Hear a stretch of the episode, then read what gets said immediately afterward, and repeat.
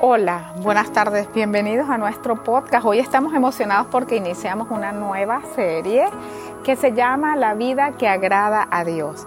Y nosotros en nuestro grupo estamos reflexionando sobre cómo es esa vida que le agrada a Dios. Yo en lo particular eh, siempre pensaba cuando me hablaban la vida que le agrada a Dios, eh, vivir en santificación y pureza, eso a mí yo no sé, pero yo pensaba que era como un poco aburrido yo decía, no, bueno, tenemos la percepción de que si yo vivo, vivo una vida que le agrada a Dios, esa vida seguramente va a ser muy aburrida para mí y no es la vida que me agrada a mí. Pero es todo lo contrario. Hemos descubierto que la vida que agrada a Dios te bendice y al que beneficia principalmente es a uno mismo. Entonces, eh, les recuerdo que nosotros no somos un grupo de religioso, nosotros somos un grupo bien ecléctico con diferentes backgrounds y lo que hacemos aquí no son estudios bíblicos que vienen de institutos, sino que nosotros estamos leyendo la Biblia y aprendiendo y compartimos abiertamente lo que aprendemos para que todo el que escuche pueda analizarlo, sienta curiosidad y pueda buscarlo por sí mismo. Amén. Bueno, eh, Hoy vamos a empezar en esta serie, vamos a hablar de eh, Primera de Tesalonicenses 4. Esta es una epístola de Pablo y eh, vamos a estar trabajando varias, varios episodios en, eh, en este capítulo. Pero hoy específicamente vamos a estar en el capítulo 4 del versículo 3 al versículo 8. Y básicamente lo que ahí dice es que, bueno, miren, vivan una vida que le agrada a Dios como lo hemos estado enseñando, dice ahí en la palabra de Dios. Y dice, eh, y, la vida que le agrada a Dios o la voluntad de Dios es esta, que ustedes eh, tengan dominio sobre su propio cuerpo y que se aparten de cosas inmorales y que vivan una vida pura, honorable, santificada y que no se estén aprovechando de los hermanos en ese aspecto. También hace una advertencia, dice, bueno, el que, el que no hace esto no está rechazando a un hombre, sino que está rechazando a Dios mismo, a, a Dios que es el que da el Espíritu Santo de Dios. Amén. Entonces, eso es lo que dice, lo, bueno, digamos un resumen de lo que está escrito en, esos versículos del 3 al 5. Entonces yo estaba pensando, ¿cómo ilustro yo esto de la santificación? Porque esto es complicado, ¿verdad? Miren, ser santos significa estar apartado. Apartado. Estar separado. Separación. Eso es lo que significa. Y una vida de santificación es una vida apartada. ¿Pero apartada de qué? Apartada del mal. Entonces, para, eh, para ilustrar un poco, voy a utilizar una analogía. Y voy a utilizar la analogía de una persona, yo que soy yo, que decide ponerse en forma. Y entonces estaba demasiado gorda y, y demasiado eh, fuera de la dieta que un día decidí, oye, yo me voy a poner en forma. Inmediatamente tuve que cambiar mis hábitos alimenticios, eh, el estilo de vida, no puede ser sedentario, hay ciertos ejercicios, tienes que hacer entrenamiento con máquinas y con pesas y tienes que comer sano, tomar mucha agua. Muchos, muchos sabios dicen, no, tienes que tomarte dos litros de agua, dos litros y medio de agua mínimo. Entonces es todo un cambio. Tienes que disminuir la cantidad de carbohidratos, el junk food, eh, todas esas cosas tienes que empezarlas a quitar.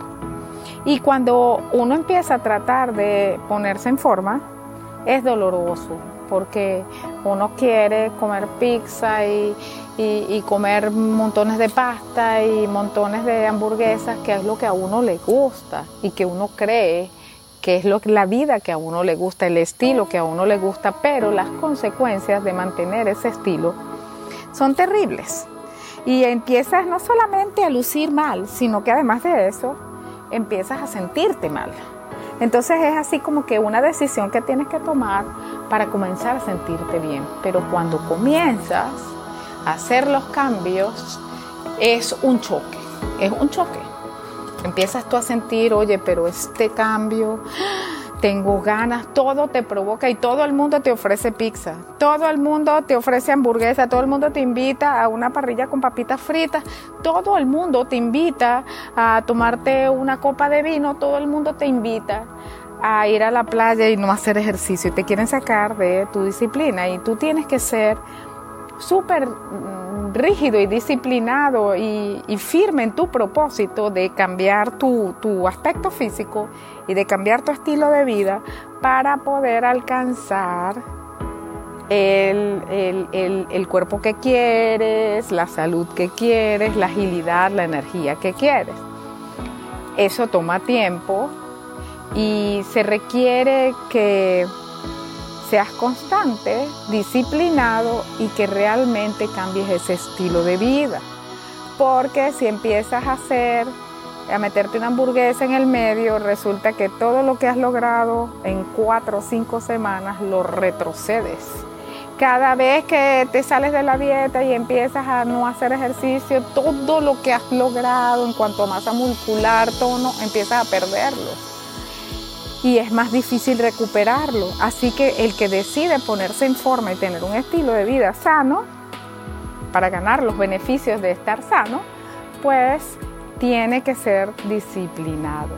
Claro, cuando empieza a pasar el tiempo y tú empiezas a ver los beneficios, empiezas a ponerte la ropa que te gusta, empiezas a sentirte bien, lleno de energía, duermes como un baby, dices, oye, mira, de verdad, y empiezas a bajar y la gente empieza a notarlo, y te empiezan a celebrar y decir, oye, pero, ¿y tú qué estás haciendo? ¿Y tú cómo estás así? Y oye, qué bien te ves, oye, qué lindo te queda esa ropa, oye, qué, qué ajuste, qué bien, qué bien te ves tú, ¿y qué hiciste? ¿Y qué estás haciendo? Eso te ayuda y te llena como de energía para seguir haciéndolo. Y a medida que vas avanzando, vas dejando atrás lo que eras cuando estabas fuera de la forma para entrar a estar en forma. Y ya tú no quieres volver atrás, tú miras atrás como dices, ay no, no, no, no, yo no quiero volver ahí.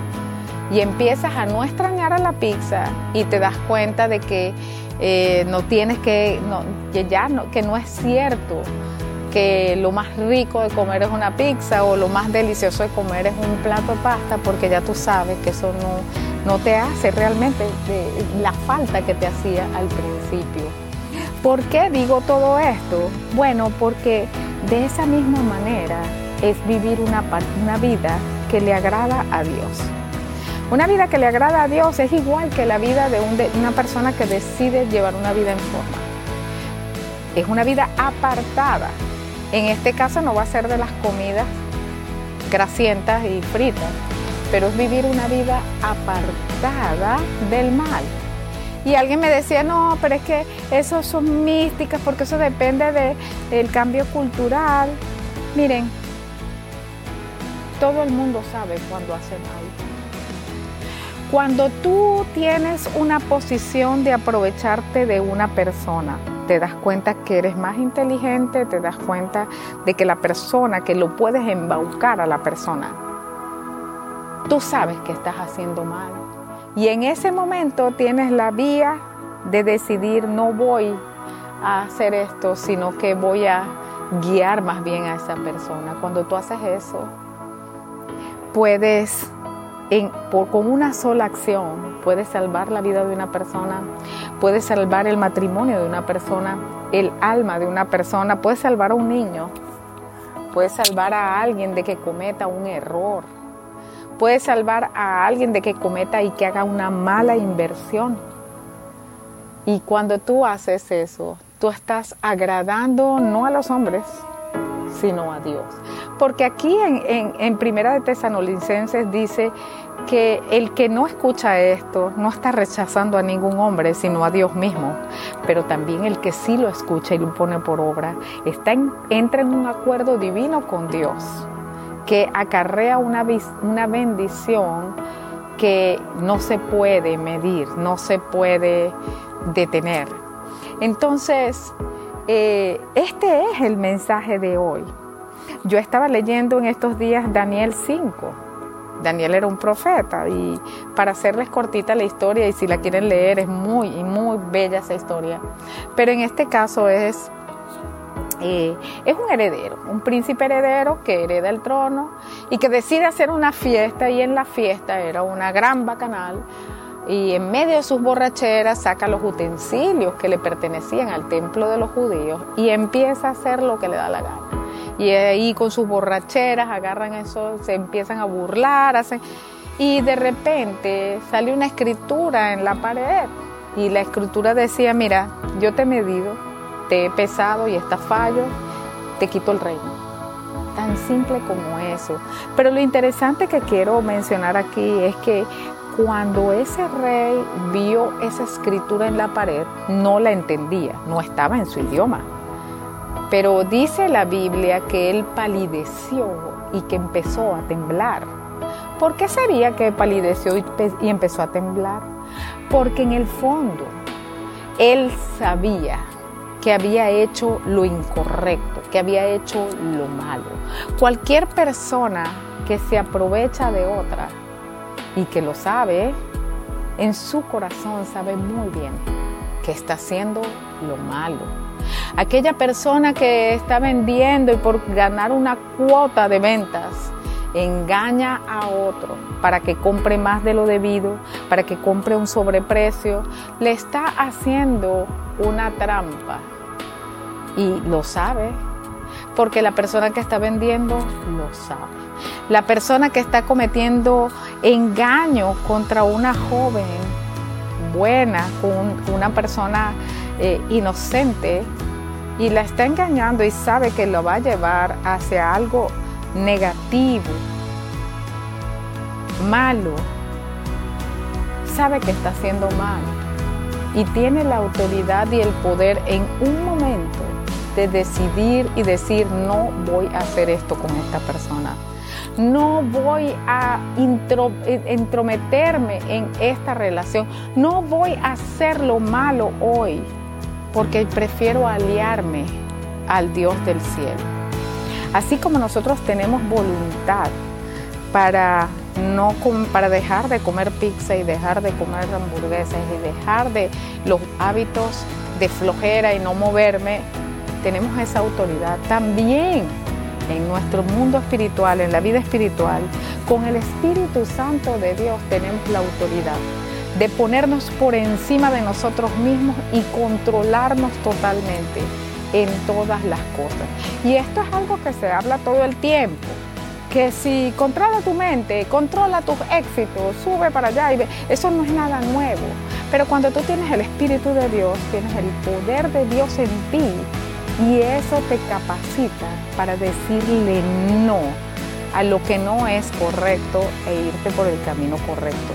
Y yo aquí no voy a decir qué es lo correcto y qué es lo incorrecto. Yo estoy en particular convencida, convencida de que cuando tú actúas mal y lo sabes, algo dentro de ti te está diciendo que estás haciendo algo mal. También existe la posibilidad de que estás completamente ciego. Lo hablábamos el otro día. El misterio de la persona que está sumida en el pecado y no cree que está en pecado. Pero en general, cuando nosotros estamos haciendo algo equivocado, que conlleva actos que no son lícitos, o que está acarreando el daño de un tercero. Nosotros lo sabemos. Y el Señor nos dice, apártate de eso. Porque si tú rechazas esto, no me rechazas, no rechazas a un hombre que escribió esto, sino que me rechazas a mí. Pero igualmente acordamos con el Señor y entramos en acuerdo con Él cuando hacemos como Él nos dice. Entonces, les decía que los beneficios de una vida sana y de hacer ejercicio son tremendos, son tremendos.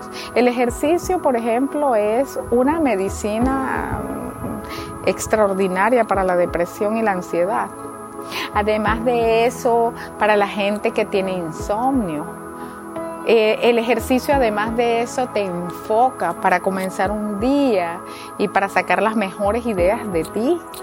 El ejercicio tonifica tu vida. Ese es en el caso del ejercicio. Bueno, la vida que le agrada al Señor es una vida que te tonifica espiritualmente, que te hace estar sano de adentro hacia afuera, que empiezas a emanar todo lo que sale de ti, bendice a todos los demás.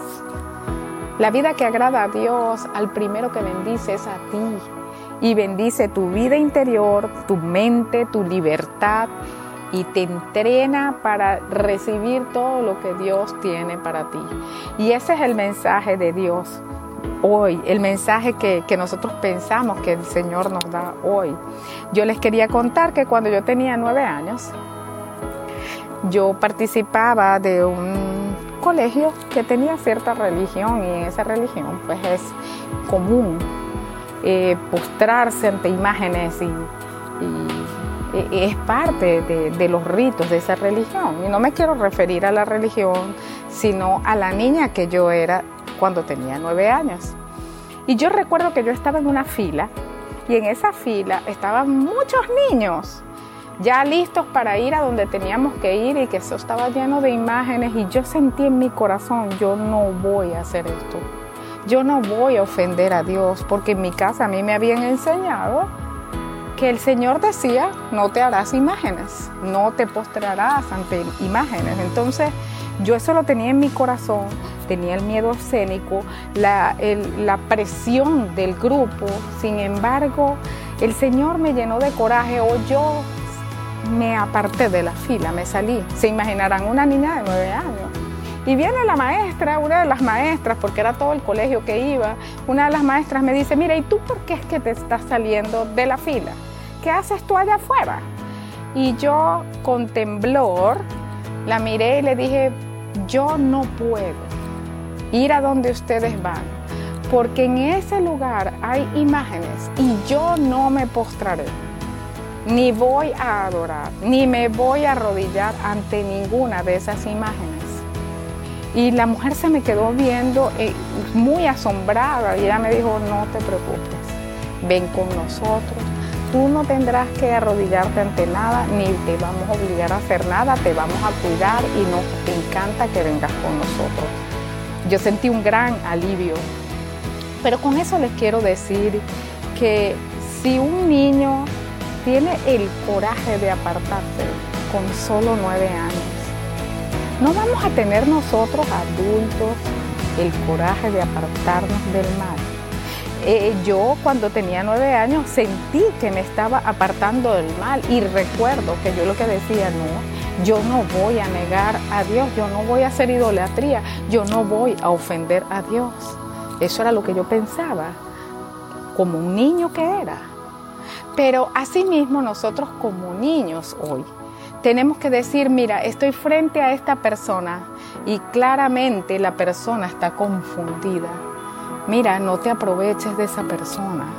No te aproveches de esa mujer, no te aproveches de esa muchacha. No lo hagas. Porque al hacerlo, tú sabes que estás haciendo mal. En cambio, elévate por encima de esa situación y di no. Guía a esa persona, sácala, sálvala y Dios va a recompensar lo que tú estás haciendo. Y ese es un poco el caminar con Dios.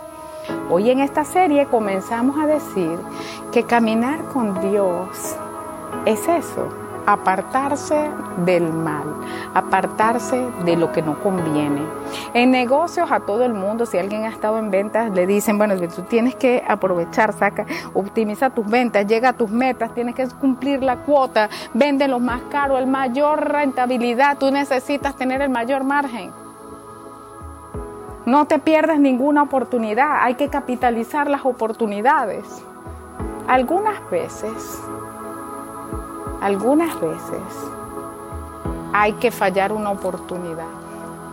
Tal vez salvaremos un alma, tal vez salvaremos un matrimonio, tal vez salvaremos a un niño, tal vez salvaremos a un anciano por no aprovechar esa oportunidad. Y yo les digo, y esto es personal, que si nosotros caminamos con Dios, no hay forma de que el Señor no vea lo que tú estás haciendo. Que pudiste hacerlo mal, pero no lo hiciste. Y eso tiene recompensa delante del cielo. Así que esta reflexión la hago para todo el que me escucha y yo lo único que les, que les digo, les invito es siéntate y detente, detengámonos a analizar a quién puedo yo salvar, cómo yo me puedo apartar del mal hoy. Decidamos caminar en el camino que le agrada a Dios y eso tiene beneficios que los vamos a estar viendo que son igualitos que los beneficios de cuando nosotros hacemos ejercicio, no en lo físico, sino en lo espiritual. Bueno, esperamos que esto se siga de bendición y nos vemos en nuestro próximo episodio.